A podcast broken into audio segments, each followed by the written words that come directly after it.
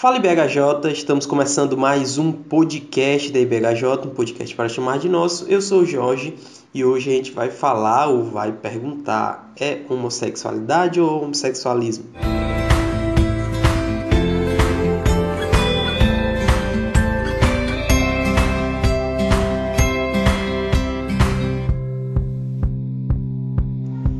Hoje a gente vai falar sobre esse tema aí bem difícil, né? Que é o tema do, da igreja, né? como é que a igreja encara aí essa temática, a temática da homossexualidade, homossexualismo, a gente vai conversar um pouquinho sobre isso. Mas antes a gente vai para os nossos tradicionais recadinhos.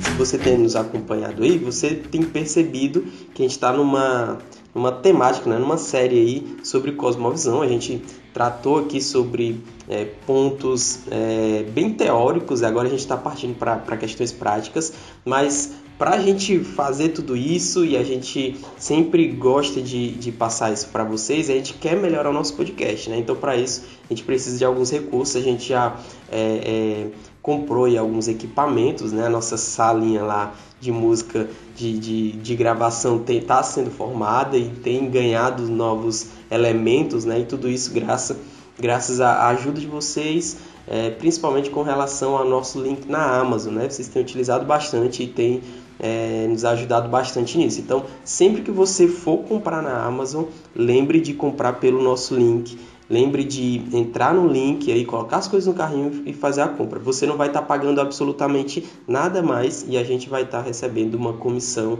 é, bem especial, certo? Então esse é o primeiro aviso. O segundo aviso é que a gente está nas redes sociais, tanto no Instagram como no Telegram, sempre é, postando ali coisas no Instagram, né? A gente posta bastante sobre os episódios. Então sempre que você vê alguma postagem é, curta, compartilhe e, enfim, faça chegar mais pessoas, porque tem sido um podcast bem, é, bem abençoador. E o outro é que a gente está no, no Telegram, né? Então, é, ali já sempre é, conversando sobre, sobre a temática, sempre conversando ali é, sobre os episódios. Às vezes a gente concorda, às vezes a gente não concorda, mas tem sido um espaço também bem interessante, tá bom? Mas sem mais delongas, vamos lá para nosso episódio.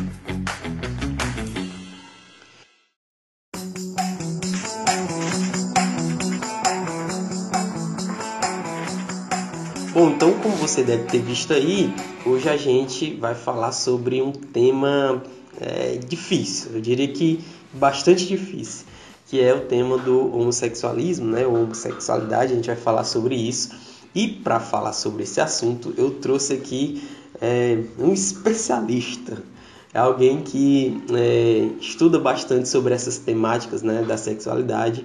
Na outra vez veio também para falar de outro assunto também bem difícil, e que é o nosso querido Pastor Léo. Seja bem-vindo, Pastor. Muito obrigado é, por você estar aqui conosco. Fala, meu irmão Jorge, tudo bem com você?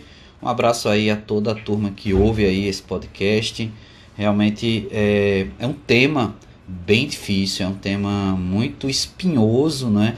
E ainda por conta de tantas ideologias e a questão política de militância, a gente ainda encontra mais dificuldade para falar de forma saudável sobre um tema como esse. Mas eu me sinto honrado em mais uma vez estar aqui com vocês. Espero de alguma forma ajudar aí no desenvolvimento dessa temática a honra é nossa, né? Como eu falei, o pastor da outra vez veio falar sobre pornografia, que também é um assunto assim pesadíssimo, né?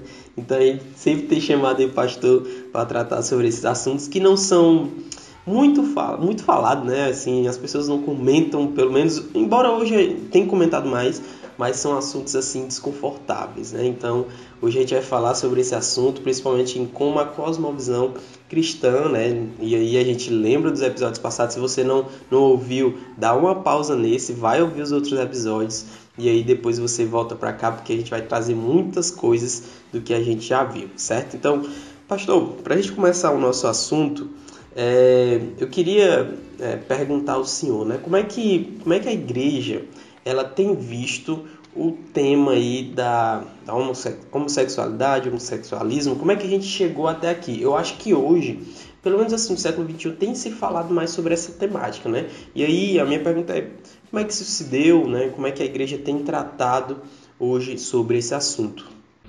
Muito bem, Jorge. Na, na Bíblia, né, a gente tem ali é, no livro de Atos o início da igreja cristã, né, e inclusive um modelo de igreja como a gente tem, institucional, né, uma igreja de relevância social, começa ali em Atos. E é justamente ali também em Atos onde você percebe que essa igreja, esse povo de Deus, eles funcionam de forma mais reagente do que necessariamente agente. O que é que eu quero dizer com isso?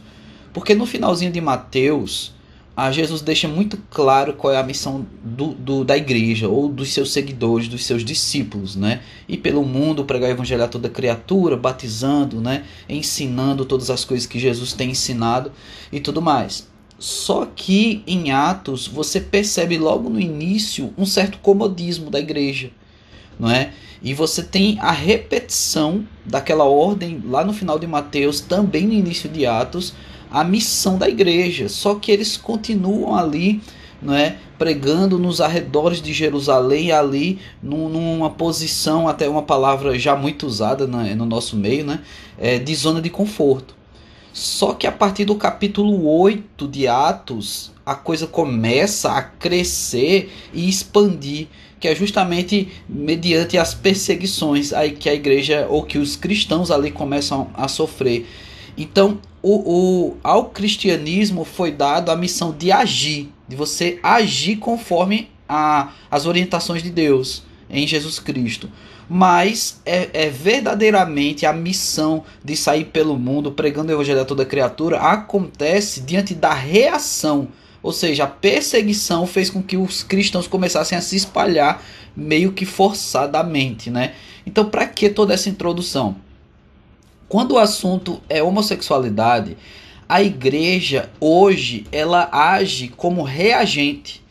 A gente, como igreja, nós não nos posicionamos em tempo hábil para ter uma ação, uma ação de cuidado, uma ação de, de um tratamento de pessoas com dificuldades na área de sexualidade. A igreja ela precisou reagir quando esse assunto invadiu a igreja, quando esse assunto se tornou pauta e tema de debates entre famílias dentro da igreja, quando isso se torna um assunto até mesmo de poder político e existe todo um, contexto de forçar a igreja a, a ter uma posição, a, a tomar um posicionamento, tudo isso justamente por causa de todo esse contexto que a igreja se vê forçada, não é?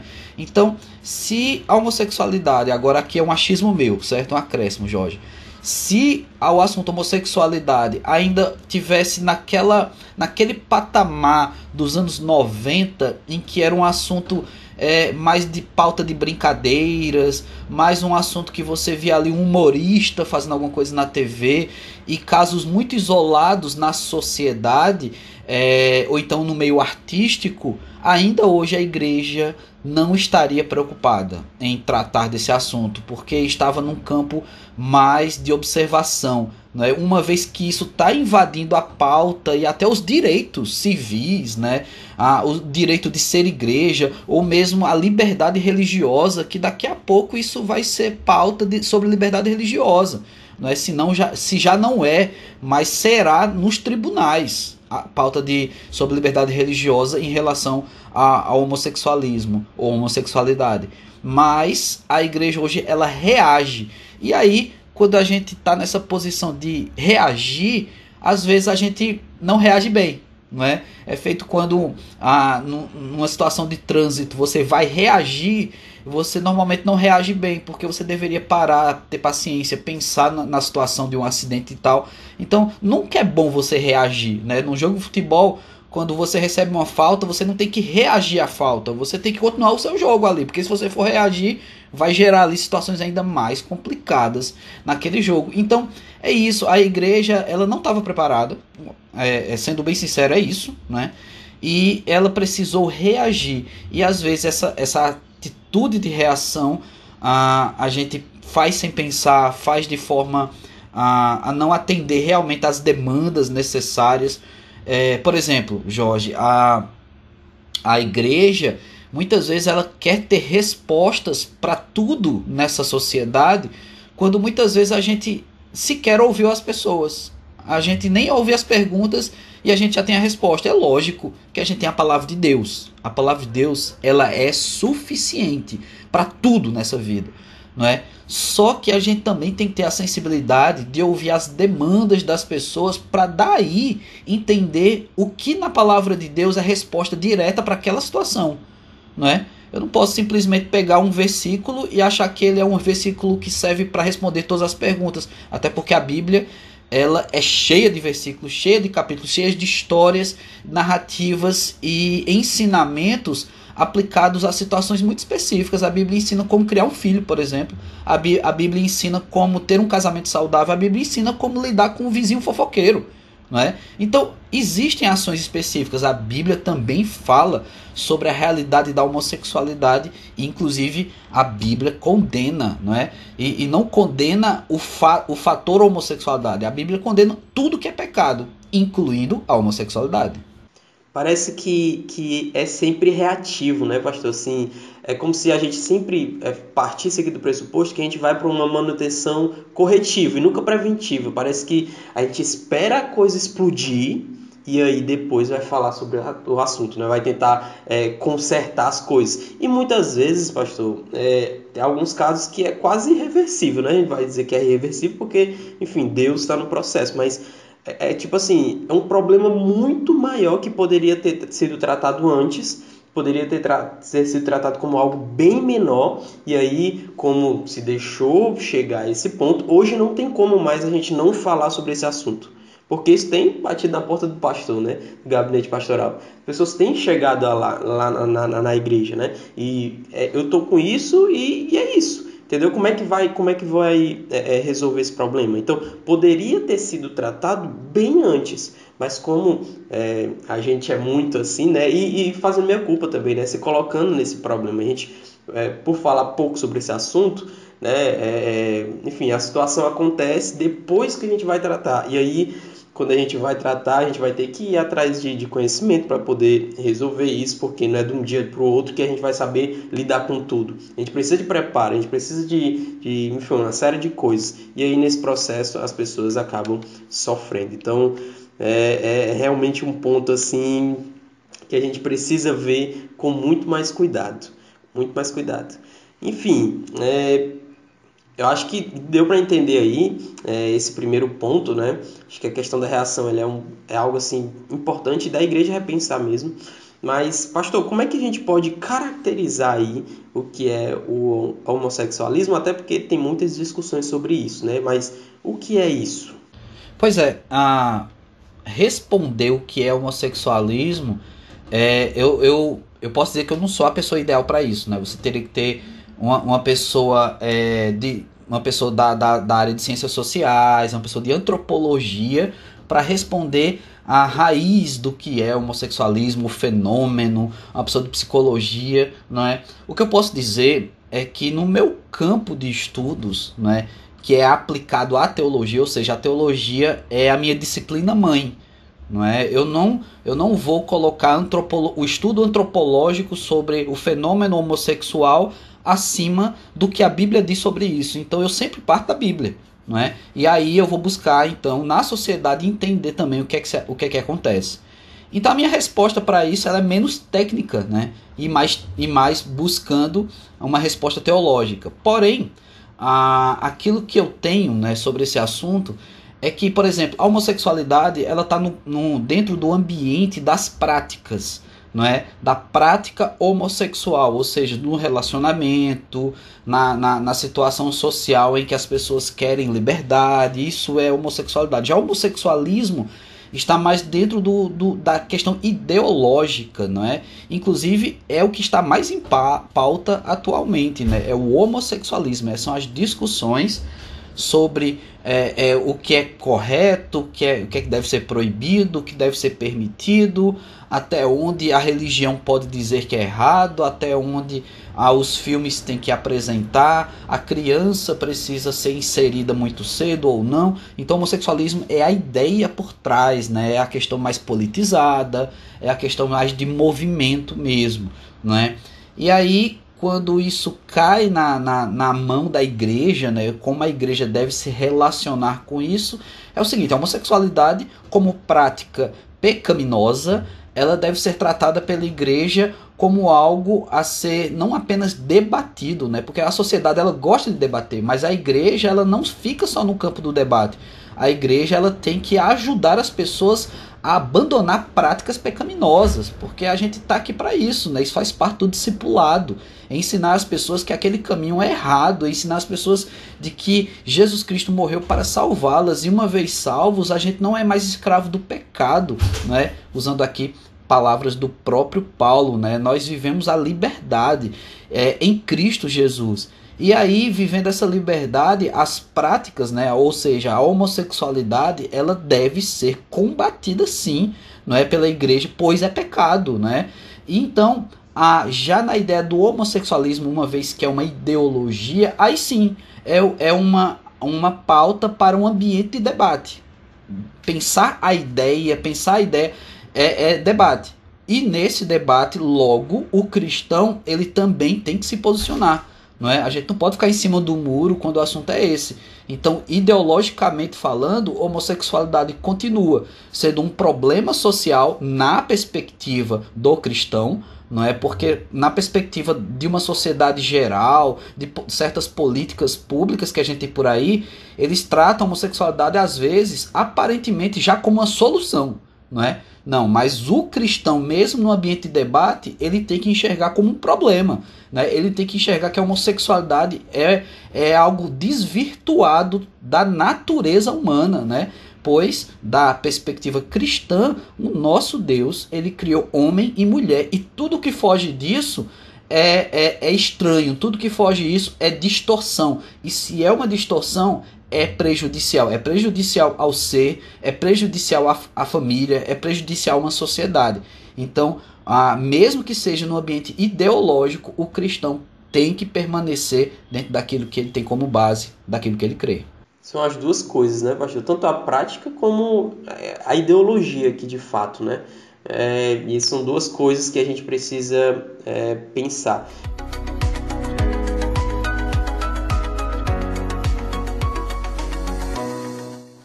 como é que a gente lida é, com, com, um dos argumentos assim dessa, dessa galera é que Jesus não falou sobre, sobre o tema, né? Jesus, e de fato ele não falou, né? Como é que a gente lida com isso? Porque Jesus não, não, não falou ali sobre esse tema, porque ele não, não condenou também, mas ele ficou em silêncio. Pelo menos não foi perguntado sobre isso, né? É, isso é verdade. Ah, Jesus Cristo, ele, ele não tratou até mesmo diversos temas que são é, temas de, de, de conversa, de, de debates atuais dentro da igreja. Por exemplo, uma coisa que a gente fala já hoje em dia aos adolescentes, jovens, inclusive os adultos casados, é sobre vício em celular.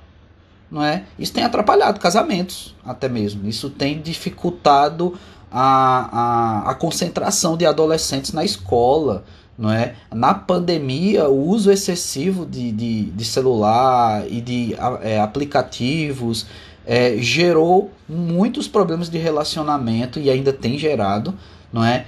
Seja ele entre marido e mulher, entre outras coisas.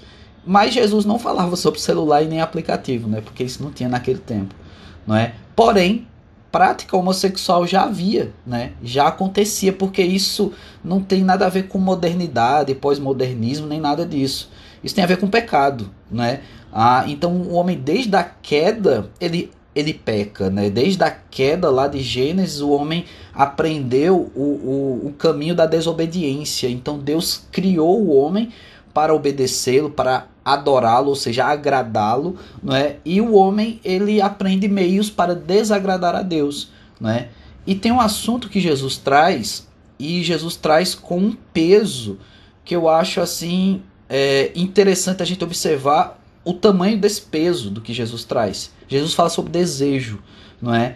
E até mesmo sendo a, a, perguntado né, por religiosos a respeito de mandamentos e como deveria ser o nosso comportamento diante dos mandamentos, uma vez que Jesus Cristo pregava para aqueles judeus daquela época uma doutrina diferente, né? Na verdade, nós cristãos sabemos que não é uma doutrina diferente pregada por Jesus, né? Mas é a continuidade da doutrina, né?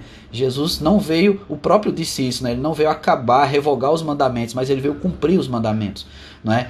E aí, num desses discursos, Jesus fala sobre desejo. Ele diz que se você deseja a, a, a uma mulher, se você olha com desejo, Jesus compara isso e para aqueles judeus que estavam ouvindo Jesus, eles tiveram essa conexão, né, por, por conta da linguagem e também das palavras usadas por Jesus, ao mandamento de que você não deve desejar a mulher do próximo, não é? Mas naquele, naquele tempo em que os mandamentos foram estabelecidos e que os judeus aplicavam isso muito à risca, o desejo pecaminoso, ou, ou seja, o erro diante dos mandamentos de Deus, se dava em, du em duas situações.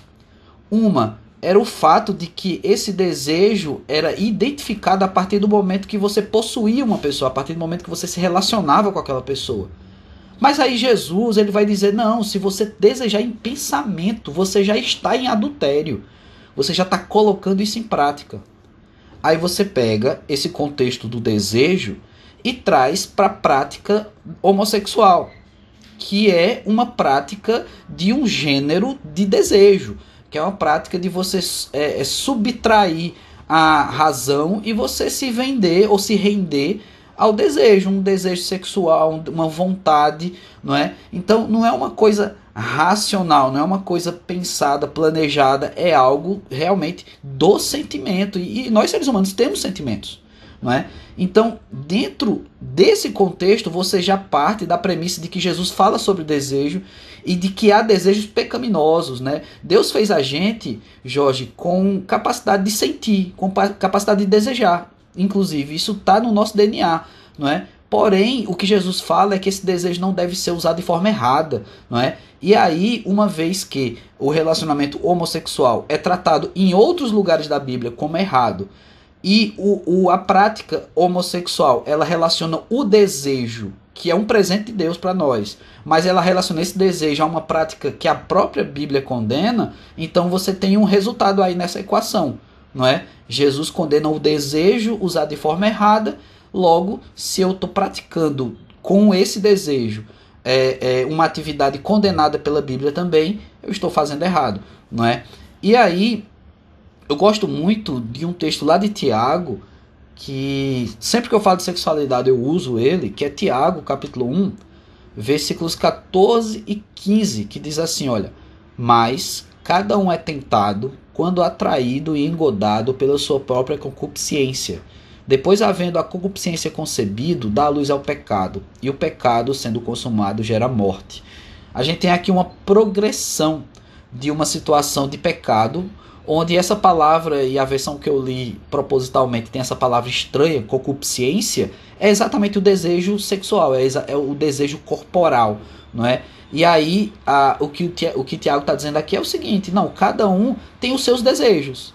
E se ele é atraído por esses desejos e concebe à luz o pecado, ou seja, ele, ele se deixa levar por esse desejo, isso é pecado. E uma vez que esse pecado ele é constante, ou seja, ele é consumado, a, a, aquilo ali é morte, né? Aquilo ali você está você tá matando a, o ser que está vivendo e consumando aquele pecado, não é? E aí a gente contrasta isso, né? Porque Jesus disse que a gente que ele veio para nos dar vida, né? E vida em abundância não é? Então, algo que subtrai essa vida, ou seja, gera morte, é completamente oposto, né? É justamente o resultado do pecado.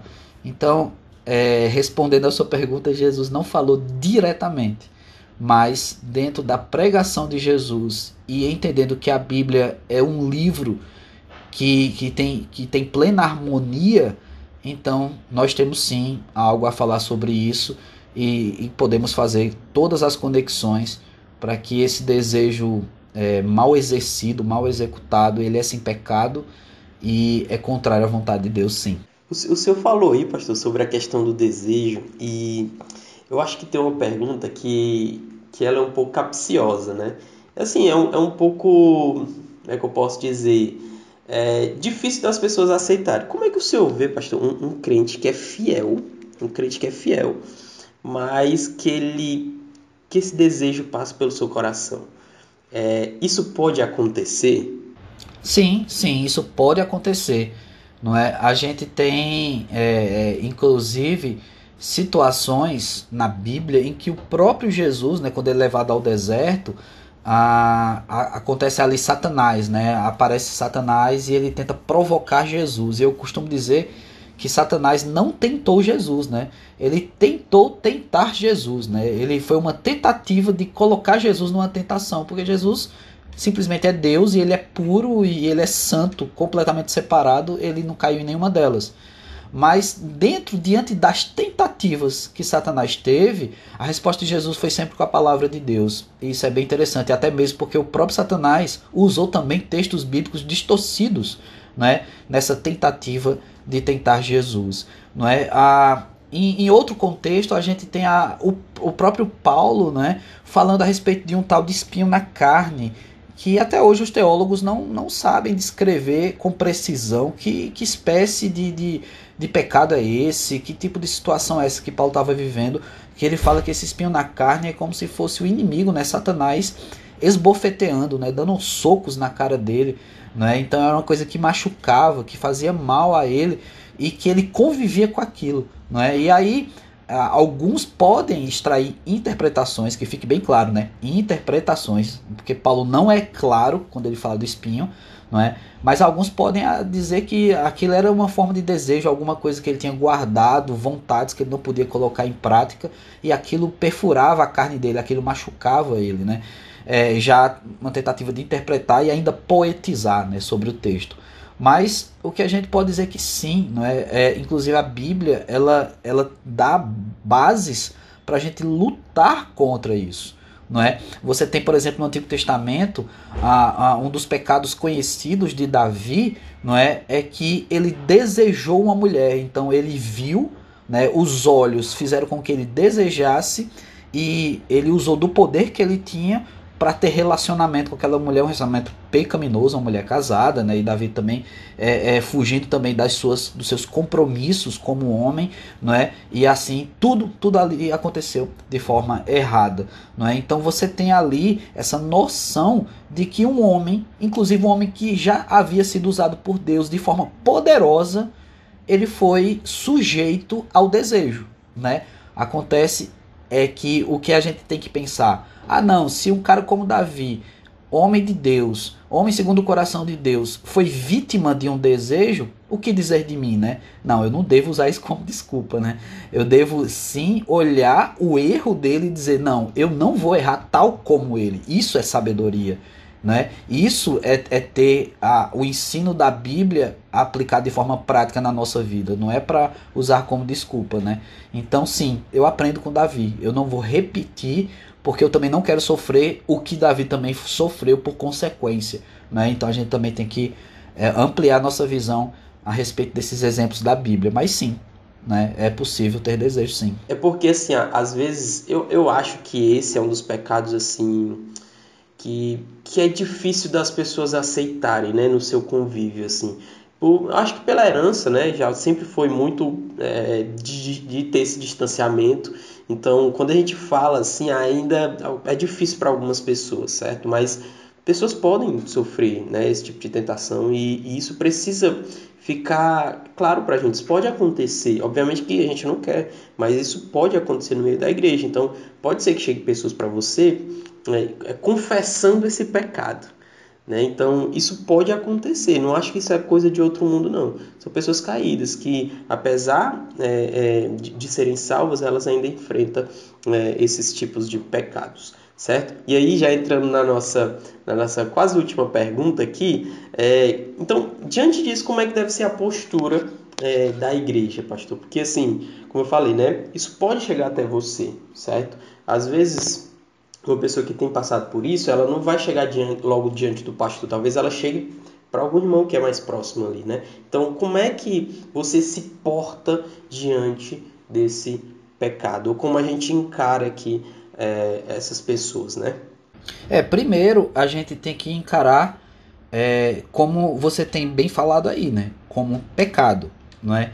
E pecado você não você não prega ou você também não ensina na igreja que pecado deve ser uma coisa que você convive com ela, né? Pecado tem que ser retirado da nossa vida, pecado tem que ser excluído da nossa prática, não é? Então, tudo aquilo que é pecado tem que ser tratado como pecado. O problema é que muitas vezes as pessoas dão outros nomes para isso, né? Ah, não, é um problema. Ah, não, é uma luta que a pessoa tem. Porque luta, a gente vai ter um monte de luta nessa é. vida. Problema, a gente, a gente tem problema toda hora, sabe? Então, assim, mas pecado é algo que tem que ser excluído mesmo da prática, né? Então, a, a, uma das primeiras atitudes que a gente tem que ter junto a uma pessoa que pede socorro, né, pedindo ajuda mesmo nessa área, é, é fazê-la compreender que aquilo é um pecado. Não é, não é apenas uma luta pessoal que ele vai ter que levar para o resto da vida. Aquilo é um pecado e que ele vai ter que sim aprender a lidar com ferramentas né, cristãs, ferramentas bíblicas, não é, de combate àquelas práticas, né? E aí a gente vai ter várias formas de combater, de, de, de tentar eliminar os desejos, diminuindo os desejos, cercando aquela pessoa, mas eh, Jorge, existem tantos outros fatores em torno disso, cara, porque a primeiro que a igreja ela tem que aprender o que é isso. O que é que está acontecendo? Sabe? A, a, por exemplo, há, pessoas que se você perguntar na igreja hoje, é, sobre homossexualidade, tem gente que vai dizer que homossexualidade é uma doença. Sim. Não é? É um é desconhecimento, é né, pastor? Assim, Oi? É um desconhecimento realmente, né? É, é, que ainda, embora está sendo mais falado, mas ainda há um, um certo desconhecimento sobre isso. Sim, sim. E assim, e aí eu preciso dizer uma coisa, que a homossexualidade até 1985, ou seja, não faz tanto tempo assim, a homossexualidade ela fazia parte do Código Internacional de Doenças. Então, quando alguém na igreja diz que a homossexualidade é doença, até certo ponto ela não está errada não, porque fazia parte do código, cara, o Código Internacional, não é?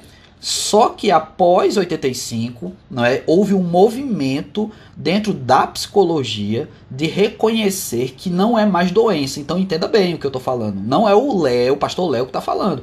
Foi em 85, houve um movimento de doutores, o pessoal da psicologia, reconhecendo que não há nada de doença na orientação sexual. E ali começou. Então, olha, entenda bem. Por isso que eu falei lá no começo sobre ser reagentes, né? Eu estou falando que em 85 já havia um movimento dentro da psicologia. Esse movimento, logo, ele tinha pessoas ali já homossexuais. De, dentre elas, doutores, pessoas que estavam trabalhando para que isso fosse normalizado. E aí eu te pergunto assim, e é uma, você não precisa ter essa resposta, né? Mas quando foi que a igreja começou a falar sobre esse assunto com mais incidência? Com certeza não foi naquela época, mas já tinha gente lá dentro com força para mudar um código internacional de doenças. Então olha o tamanho disso, não é? Outra coisa, algumas pessoas na igreja também vão dizer que é genético, que a pessoa nasceu. Não, a pessoa nasceu homossexual.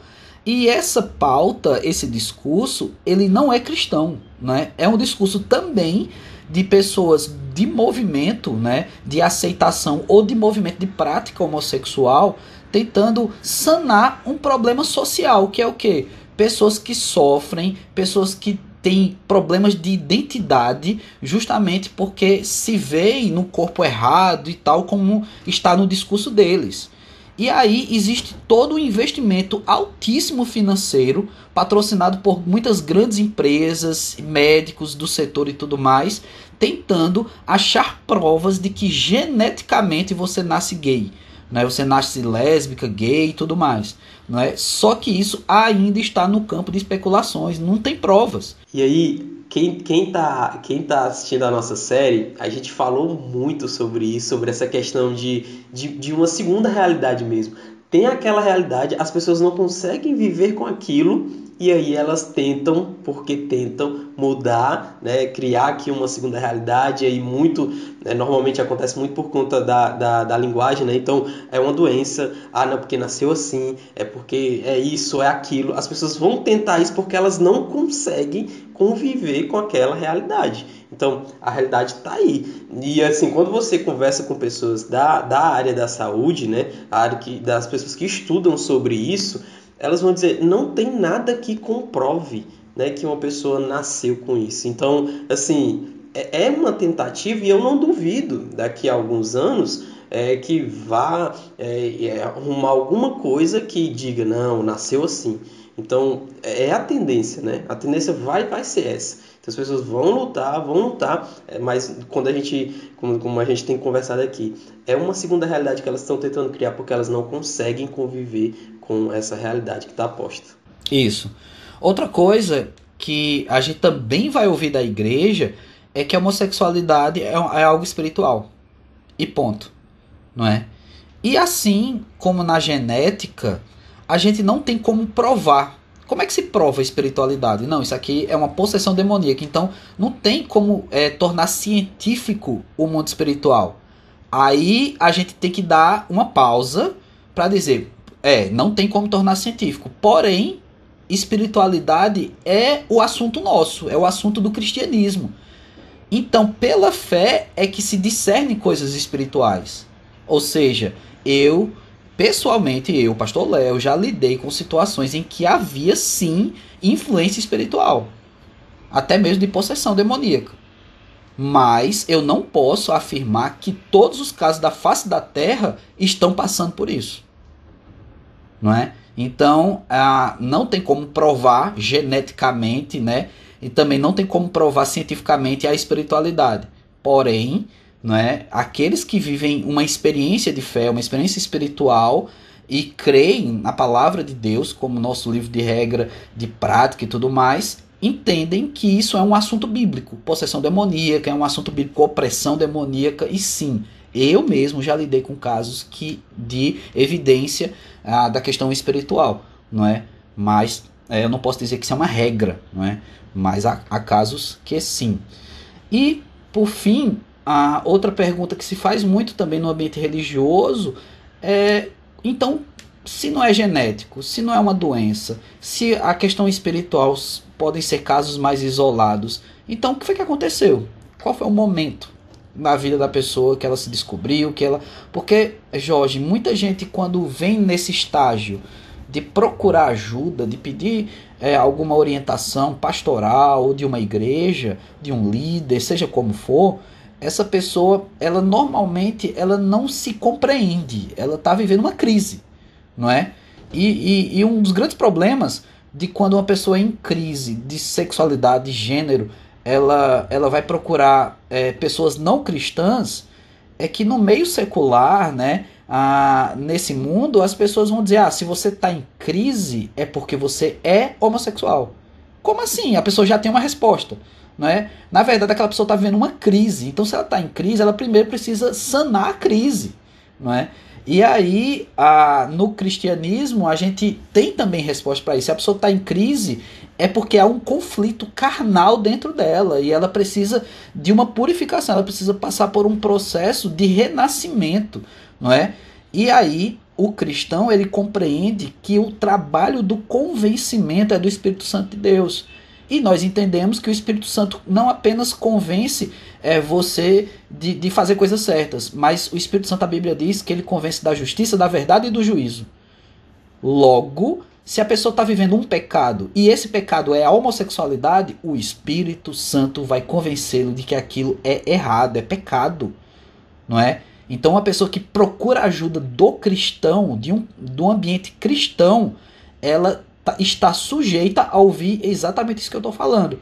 Eu sei que tem muita gente que tem medo de usar palavras que eu estou usando aqui, que é errado, que é pecado, ah, mediante processo e tudo mais. Mas isso é o que diz a nossa fé e a gente tem ainda liberdade de, de expressar a nossa fé e eu posso falar isso. Sim, exatamente. O, o tava lendo um artigo aqui, pastor, sobre do Valdeci da Silva Santos, no artigo Uma Perspectiva Cristã sobre a Homossexualidade ele vai dar quatro posturas aqui que a igreja precisa ter diante disso, né? Que são, primeiro, que as pessoas, né, mesmo as que têm é, é, é, cometido esse pecado, elas são pessoas à imagem de Deus, como qualquer outra. Então, não tem uma postura em que você olhe para essa pessoa como se ela fosse menor, né? como se ela fosse um. Enfim, veja como uma pessoa é, que é a imagem e semelhança de Deus, mas que tem cometido esse, esse pecado. Então, é um pecado. É, como qualquer outro, aqui não estou nem aumentando nem diminuindo, mas é um pecado que ofende a Deus e ela deve ser tratada como uma pessoa que está cometendo pecado, certo? Então, eu acho que essa é uma postura importante é, porque às vezes as pessoas, é, enfim, tem esse, essa, essa frescurinha aqui, né? Ah, não, é uma pessoa menor. Ela não vai dizer isso, mas no, no, no coração às vezes passa essa ideia. Né? Então, é uma pessoa como qualquer outra que está cometendo esse pecado. Outra coisa é que a gente não deve ter uma postura em que a gente é superior, né? Então, às vezes, e aqui o artigo vai até falar que a gente deve ter uma postura como pecadores que foram redimidos e não como fariseus, né? Então, aquele cara que, enfim, dá, dá liçãozinha de moral como se ele fosse superior, né? Porque não faz aquilo. Mas não, mas como a gente foi perdoado, como o nosso pecado foi perdoado, a gente ajuda outras pessoas. Então, tem uma postura humilde diante disso. Terceira coisa que ele vai pontuar é que a redenção, a salvação, ela também afeta a sexualidade. Então, é por isso que essa pessoa ela deve se libertar desse pecado. Certo? É um pecado e assim como qualquer outro, ela precisa ter libertação desse pecado. É por isso que você vai ajudar ela nesse processo. E aí a última coisa é que a Bíblia é a palavra de Deus, certo? Então não tem como a gente dar opiniões nossas. A gente precisa partir do pressuposto que a Bíblia fala sobre o tema e, e, e ela fala como é, livrar uma pessoa que tem cometido esse pecado. Então, esses quatro pontos que eu achei bem interessante e, e acho que de forma geral, assim, ele resume muito o que foi falado aqui sobre é, como, como, a igreja deve se é, postar né, diante desse pecado, de pessoas que cometem esse pecado. Principalmente para a nossa igreja, né? Nosso podcast a gente sempre se volta muito para a nossa igreja. É, e você que está ouvindo, tente ter essas posturas se um dia é, alguém chegar para você e confessar esse pecado para você, certo? Veja como uma pessoa que, que, que é caída né, e está cometendo pecado, é, não tem uma postura de altivez, ah, eu sou melhor porque eu não faço isso. É, saiba que a redenção em Jesus ela também deve afetar a sexualidade dessa pessoa. É por isso que você vai ajudar ela nesse processo e a Bíblia né, é que deve pautar como a gente ajuda pessoas nisso. Pastor, partindo aqui para o final do nosso episódio, né, acho que deu para a gente entender bem é, sobre esse tema. É, a minha última pergunta é qual a responsabilidade da igreja diante desse tema, né? tanto na igreja é, é, como corpo, mas também é, como, como igreja é, enfim, diante da sociedade, né? Como é que o senhor vê isso? É, eu, eu trato como qualquer outro pecado, não é? Eu sei que aos olhos humanos a ideia de pecados de natureza sexual nos parece ser um tipo de pecado maior, tem um, um grau tipo de pecado a mais, mais severo. Né? Tem um grau a mais, né? É, todos os sexuais, traição, adultério, gravidez fora do casamento, e, e isso, isso está na carne da gente, isso é aos olhos humanos mesmo, faz sentido. Até porque é, é uma espécie de agressão a, a si próprio, sabe? Você está prejudicando o seu próprio corpo. E entendendo até mesmo que a Bíblia diz que o, que o corpo, agora o corpo de um cristão, né? não de qualquer pessoa, o corpo de um cristão é templo do Espírito Santo. Né? Então é, é uma espécie de agressão ao habitar desse Deus, né? Uma vez que a pessoa seja cristã, né? Talvez a pessoa pratique algo, mas nem cristão ela é. Então ela não, ela não tem o Espírito Santo, não é? Mas sendo cristão tem. Então faz sentido, mas é pecado. É, e ponto. A gente tem que entender que é pecado e tem que ser tratado como tal, não é? E aí como a gente trata pecado ah, na igreja, não é?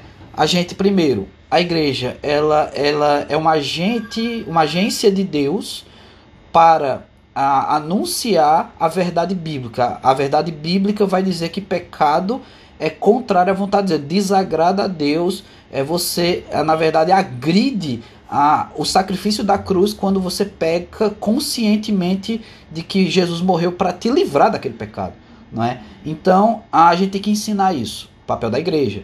Outra coisa, a igreja acolhe pecadores. A gente acolhe todo tipo de pecador, não é? Então todos somos.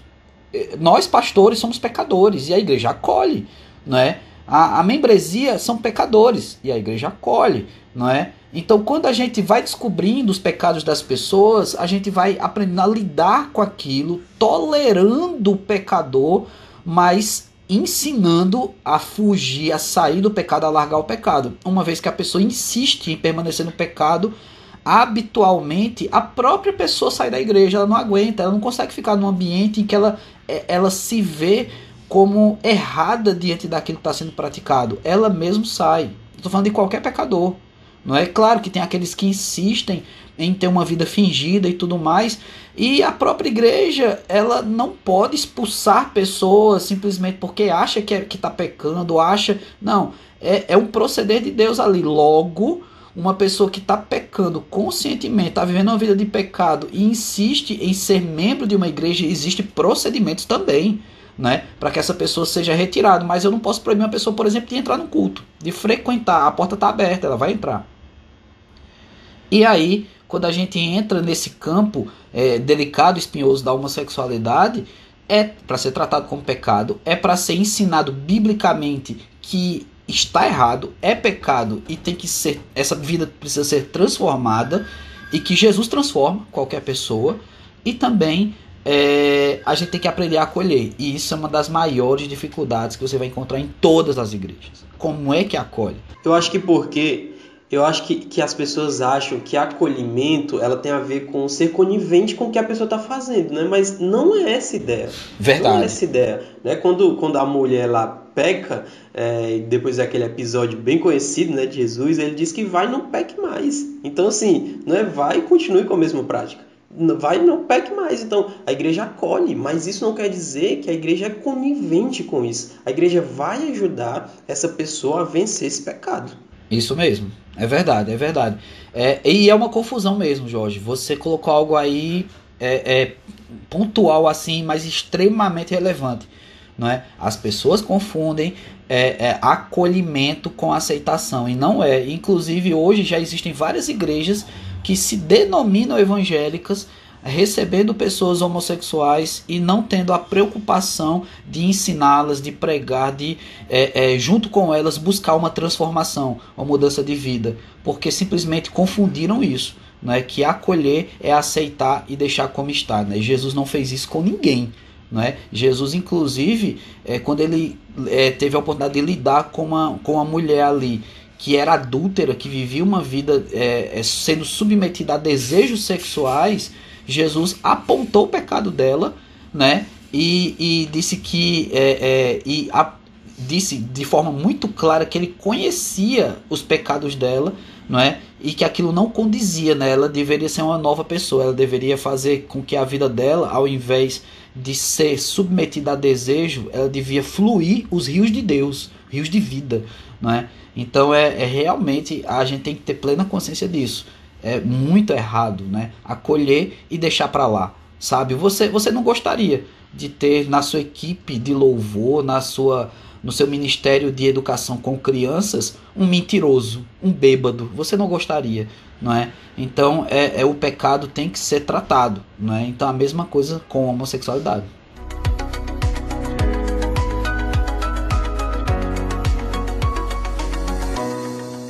Pastor, muito obrigado é, por ter nos ajudado aí nessa temática, um tema difícil, né? Delicado, assim, que a igreja tem, é, enfim, tá mais envolvida né, nesse assunto. E eu queria agradecer o senhor né, por, por, ter vindo aqui, ter se disponibilizado e queria perguntar, né, aliás, deixar para o senhor falar aí as suas últimas considerações para a gente partir para o fim. É isso mesmo, né? a gente precisa se inteirar mais do assunto. E, e assim, eu digo logo, isso não é um assunto para todos, né? Há pessoas na igreja que têm pre preconceito, então eu não quero forçar as pessoas a simplesmente serem estudiosas, experts de determinado assunto quando isso não é a da área delas, sabe? A gente tem hoje a igreja moderna missões muito específicas. Tem pessoas que pregam apenas para muçulmanos, tem pessoas que pregam tão somente para pessoas é, de povos indígenas. Então, existem dons e talentos distribuídos na igreja e é preciso realmente ter uma percepção do cuidado, do, do tratamento, da, na questão do homossexual. E eu entendo muito bem que isso não é para todo mundo. Não é? Então, a minha ideia é realmente levar para as pessoas o entendimento de que isso é uma realidade, esclarecer alguns pontos que a gente tratou aqui, de que às vezes a igreja acha que tem a resposta, mas nem entende do assunto, não é? E é, abrir a mente das pessoas na relação do pecador e do pecado. Né? O pecador precisa ser acolhido e o pecado precisa ser exterminado. Né? Então a gente tem que ter isso com muita clareza. Amém. É, muito obrigado, pastor, mais uma vez. Esse foi o nosso podcast. A gente está tratando aí sobre temáticas específicas, né? É, aborto, a gente vai falar sobre feminismo, é, machismo, a gente vai tratar sobre todas, todas essas temáticas e hoje a gente falou sobre homossexualismo. Muito obrigado, pastor. Muito obrigado por você ter ouvido a gente até aqui e até a próxima, pessoal. Tchau, tchau.